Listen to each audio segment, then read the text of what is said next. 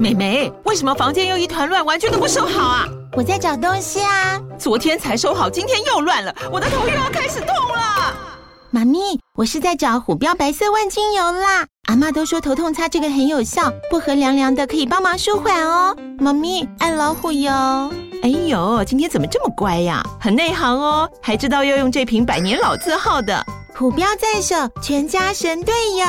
全台各大药局、屈臣氏、康氏美皆有贩售。贵属城自治地零一五七零二号，北市卫药广自治地一一三零四零二三四号。使用前请详阅说明书、警语及注意事项。美好的旅行像天堂，糟糕的旅游是业障。大家好，欢迎收听消业障旅行团，我是各位的随团领队 Brian。又是一个礼拜过去了，大家是不是都有上网预约登记打疫苗了呢？其实现在打疫苗这件事情，感觉上已经变成朋友之间见面第一个会问的问题了。那像我自己呢，之前已经也上网预约登记打疫苗了，所以我在下个礼拜，也就是八月五号的时候呢，就会去注射这个 AZ 的疫苗。不知道打完疫苗之后呢，会不会身体会也会出现一些什么样的反应？那看看我是不是也是国际疫苗认证的年轻人？那到时候呢，下一期的节目的时候再跟大家回报一下。那说到这个疫苗啊，其实我们在前两集的节目的时候才刚跟大家提到过这个斯洛伐克。那他们捐赠了一万剂疫苗给我们之后呢，在那一集我们也有提到他旁边的那个国家捷克。结果没想到呢，在这个礼拜的时候，捷克呢也捐赠了三万剂的疫苗给我们，可以说也是一个非常好的消息，至少证明我们之前的口罩外交是有一点效果的。这样算起来呢，他们已经是第三个捐赠疫苗给台湾的欧盟国家了。不过说真的，从台湾进入三级警戒，一直到现在部分解封，然后调降成二级的时间呢、一直都觉得不能去餐厅内用，实在是一件很麻烦、很麻烦的事情。不过虽然不能内用很麻烦，但是也有一点点的好处，就是你会发现有很多的餐厅，他们开始提供一些外带或者是外送的优惠，从九折、八折、七折，甚至有一些火锅店呢，还会到五折啊，甚至更低的。所以，像上个礼拜的时候啊，我就跟两个朋友去外带了那个鼎王麻辣锅，回到家里来解馋一下。虽然现在不能内用，没办法在碗里面加一大堆的蒜苗，但是这么久都没有吃到那个麻辣的鸭血跟豆腐哦，这样解一下馋真的是还蛮过瘾的。那当然，朋友这么久没有见面，除了吃个麻辣锅解馋之外啊，聊天打屁也是一定要的。那像来我家的这两位朋友啊，一个就是小张，之前在第四期的时候有跟各位提到过，然后他就是带我入行的，算是师傅吧。那另外一个朋友呢，是在这个国小当幼教老师的。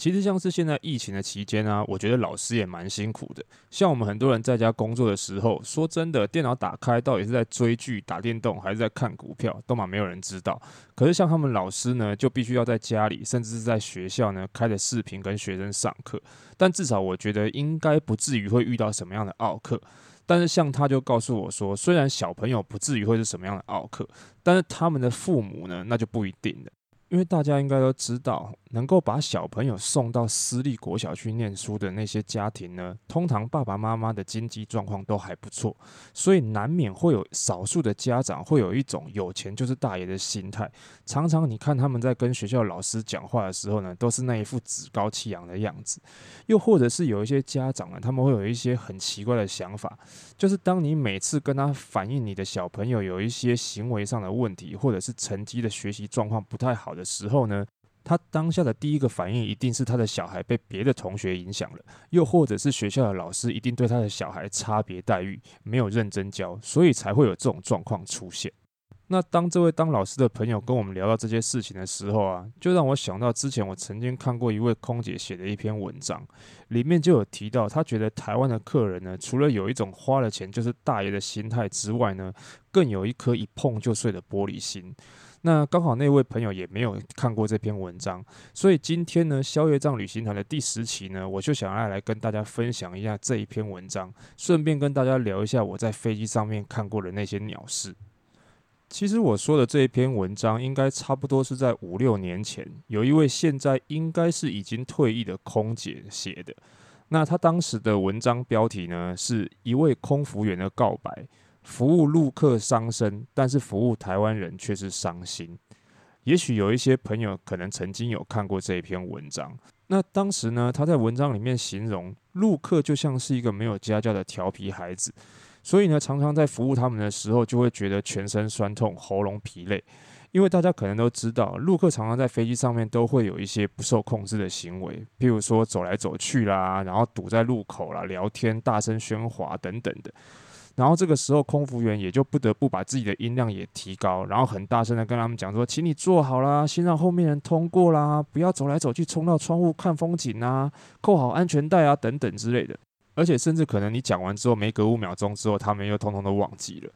不过好处也是，即便是像空服员这样子大声斥责跟规劝他们，他们也不会特别把这件事情放在心上，然后就觉得空服员的态度不好之类等等的。可是同样的事情，如果放在台湾客人身上，那可就不一定了。像是他在文章一开始的时候就形容有一次他跟台湾一位乘客的对话，那对话的内容呢，是有一位小姐在飞机上按了服务铃，请他过来，然后当他过去之后，就问了这位小姐需要什么帮忙，然后这个时候这位小姐就说：“你们都把台湾人的座位安排在飞机的后面，然后把外国人的位置安排在前面，这是为什么？而且你们是不是都把外国人捧上天？”刚刚你送饮料给外国人的时候都用双手，递给我们的时候都是单手，这是不是一种差别待遇？所以我觉得你们这种座位的安排方式哦，还有你们的服务态度，就是一种歧视啊！所以我要客诉你。不过说真的，抱怨飞机座位太后面的这种事情，我还真的有遇过，但通常都是那些只有跟团出国过的旅客会这样说。因为如果各位自己曾经上网买过机票的话，你就会知道。飞机上面的座位，除了头等舱、商务舱之外，经济舱本身还有在细分舱等的。那舱等不同呢，除了价格不一样之外，规定也会不同。那像旅行社拿那些团体机位，通常都是最便宜的那种舱等，所以很多时候甚至是不能像个人票一样事先线上划位的。所以就像前几期跟各位分享的，如果运气好的话，你就会看到航空公司把一整个区块，比如说像飞机的五十一到五十三排划给同一个团体。但如果运气不好，遇到那些自由行或者是个人票的旅客，把位置画得天女散花的话呢，那团体的位置也就会跟着乱七八糟了。说白了一点，你的座位应该是靠前还是靠后，都只是票价跟舱等的问题，跟外不外国人还是歧视什么的一点关系都没有。至于空服员是用单手还是双手端饮料给你，真的有那么重要吗？另外，作者也曾经提到另外一件事情，而且就是因为这件事情，让我对这篇文章印象深刻。就是他说他曾经有同事被乘客客诉，而客诉的内容是说呢，很谢谢空服员主动帮他搬行李，但是在搬行李的时候，空服员的笑容却消失了，让他觉得很受伤。我记得当时我第一次看到这篇文章的这一段的时候，当下的第一个反应就是这客人他妈有病吧？好心帮你搬个行李，还要被客诉，没有面带笑容，你是公主病还是心理变态啊？知不知道空服员根本就没有义务要帮你搬行李啊？各位可能不知道，很多的航空公司现在都有明文规定，帮乘客搬行李不是空服员的工作之一，以免他们在搬运行李的过程当中受伤。而且，如果你真的受伤了，航空公司也不会帮你出这个医疗费用。只是大部分的空服员都会秉持着服务的心态，协助旅客把他们的随身行李放到置物柜里面去。但是这里所谓的协助，并不是让你像一个大爷一样就把行李箱丢在那边，让空服员自己搬，好吗？而且一般航空公司的手提行李规定就只有七公斤左右，你自己塞到超重拿不动，还要把问题丢给空姐，是在哈喽哦。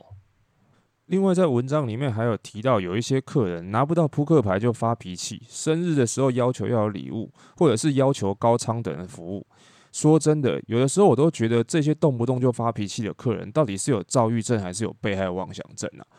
像是扑克牌这种东西，有可能就只是飞机上今天的库存不够，或者是就是被前面的客人拿完了，那没有了就是没有了，又不是故意不给你，到底在发什么脾气啊？就像飞机上面提供的餐点一样。一般来说，航空公司的经济舱同一个时段的餐点只会有两种，比如说鸡肉饭或猪肉面。那假设你今天坐的位置刚好是比较后面一点的，很有可能轮到你的时候就只剩下其中一种，比如说猪肉面。那之所以轮到你的时候就没有另外一种餐点可以选择，也只是因为前面的客人刚好都把其中的一种餐点点完了而已。这个时候你去跟空服员发脾气，到底有什么意义？而且说真的，冤有头债有主，你怎么不去跟所有前面点鸡肉饭的客人发脾气呢？这个时候，可能有的人会说：“那我就是不能吃猪肉啊。”说实在的，如果你自己有什么样饮食上面的限制或者是禁忌的话，应该在你买机票或者是报名参团的时候就应该提出需求，而不是在上飞机之后才临时想到。毕竟大家都知道，飞机上面的餐点是地面的空厨事先准备好拿上飞机的，不是临时说要就生得出来的。而且，就算你发了脾气之后，真的让你拿到了你想要的餐点，那也很有可能是空服员去跟其他的客人协调，甚至是把他自己的餐点拿出来给你吃而已。像我自己就听过一些空姐的朋友说，他们为了避免这种纠纷，只好自己上飞机的时候订素食餐，然后再另外准备泡面，以免他们在飞机上遇到那些没有订特殊餐，或者是订了特殊餐结果被别的客人吃错的那些客人跟他们欢。而且这还不是最讨厌的，像我就曾经看过有一些客人，他们之所以发脾气或者是嫌东嫌西的挑毛病，不是为了解决当下的问题。而是想要去要求更多额外的补偿，像是他们会跟空服员说，他们想要吃商务舱的冰淇淋啦、红酒饮料啦，甚至是毛毯拖鞋之类的。而且更过分的是，如果这些额外的要求一旦成功了，他们其中的一部分人甚至会沾沾自喜的把他们这些贪小便宜、凹东西的手段发布到网络上，甚至是成立一个社团，在那边分享他的丰功伟业，告诉其他人他是怎么样凹到这些他们口中所谓的好处的。天呐，你能够想象有一个社团里面通通都是这种奥客在分享他们的垃圾包吗？不过像是这种比较夸张、比较极端的案例呢，以我个人的经验来说，应该还是算是比较少数的。大部分我们在飞机上比较常遇到的那些鸟事呢，很多时候都是来自于有些人缺乏公德心，或者是将心比心的同理心所造成的。比如说，像是有一个知名的旅游网站 Expedia，它每年呢都会针对全球二十几个国家的旅客去做一个搭机的礼仪调查，其中有一项呢就是统计飞机上令人讨厌的行为。那像是二零一九的统计呢，其中最够狼玩的前五名分别是机上喝醉的乘客、不断踢椅背的乘客、散播病菌的乘客、喷太多香水的乘客，还有不太照顾小孩的父母。其实我觉得，像在飞机上喝酒这件事情是个人的喜好问题。不过，如果喝太多酒，我觉得多多少少就有一点贪小便宜的成分。因为飞机上的酒免钱，所以你就一直喝。可是说真的，我自己觉得在飞机上真的不要喝太多酒，因为它除了会让你精神很亢奋之外呢，对睡觉跟调整时差也没有什么帮助。所以像我自己在飞机上，一般来说我都是喝气泡水或苏打水。那如果是睡觉前的那一餐，甚至连咖啡跟茶我都不会碰。像我自己比较讨厌的，反而是第二种这种不断踢前座椅背的乘客，因为我觉得这就是一种不尊重其他人的空间的行为。像我们前面提到飞机送餐的这件事情，通常空服员都会在送餐的时候提醒大家把椅背竖直，方便大家用餐。可是有些人就是人家提醒了，他还是不愿意把椅背竖直，然后还嫌弃说空间太小，他不好用餐。但是你怎么就没有想过，如果你的前面的人也不把椅背竖直，你不就更不好用餐了吗？那另外还有一种类似的状况，就是在晚上机舱关灯之后，通常这个时间就是准备要让乘客休息睡觉了。但是有些人就会在你把椅背躺下来之后呢，开始踢踹你的椅子，然后你跟他反映之后呢，他还跟你讲说，你这样躺下来就会影响到他的空间。我觉得这些人也真的是莫名其妙。那另外还有一种情况是偶尔会遇到，但是遇到了真的会让人觉得很受不了的一件事情，就是当你后面的乘客把你椅背上的那个触控荧幕拿来打电动，然后像打地鼠一样在那边敲敲敲，咚咚咚咚咚，这个时候就会让人觉得很抓狂，很受不了。那像是接下来第三名、第四名这种散播病菌的乘客跟喷洒过多香水的乘客，我觉得这种就是属于公德性的问题。不过这边讲的散播病菌的乘客，指的应该是那些会在机上面咳嗽，但是也不捂住口鼻又不戴口罩的人，不是我们现在讲的这个 COVID-19 的新冠病毒。那另外像是身上会有过度的体香或者是体臭的乘客呢，我觉得多多少少还是尽量要顾到别人的想法啦。虽然我知道你有一些状况是自己没有办法控制的，而且呢，像是我们也知道在飞机上的时候，常常把鞋子脱掉是会比较舒服的。可是如果你自己知道自己是有脚臭的人呢，我觉得你至少穿个拖鞋，然后把你脱下来的鞋子、袜子用个袋子装起来，也不会把味道弄得那么严重。那另外还有一种没有公德心的行为，我想大家可能都曾经遇过，就是有的时候你去飞机上上厕所的时候，你会发现厕所里面的卫生纸弄得到处都是，还是那些清洁备品也是乱七八糟，然后地板也弄得都是水，甚至连排泄物都喷的到处都是。有的时候你真会觉得前面那个人到底是怎么上厕所的，还是就这么刚好只有在他上厕所的时候能够遇到局部性的厕所乱流，所以才把这个地方弄成这个样子。至于最后一个疏于照顾孩童的父母，说真的，我自己觉得带小孩搭乘长途飞行的飞机，真的是一件很辛苦的事情。尤其是有一些小小孩，他常常都会有那种不受控制的哭闹。那这一点呢，我想大部分的旅客也都能够谅解。所以像我自己呢，遇到这种状况的时候，为什么会选择戴抗噪耳机，也是因为这个原因。可是如果是遇到那一种故意放任小孩子吵闹乱跑都不管的家长，甚至是要求一些特殊待遇的话，那我就觉得很过分了。因为小朋友是你的，也是你自己选择要带出国的。别人没有必要，也没有义务要去承受这些你小孩带来的困扰，不是吗？所以在这边，我希望大家都不要成为以上所说的那五种人，也希望大家都不要在飞机上遇到。不过幸好在这份报告的最后面有提到，他们觉得台湾的旅客在飞机上的友善度是比较高的，他们比较愿意跟其他人交换座位，也会比较要求自己跟小孩降低音量，保持礼仪。那如果遇到纠纷呢，也会请空服员来沟通，避免自己直接跟对方起冲突。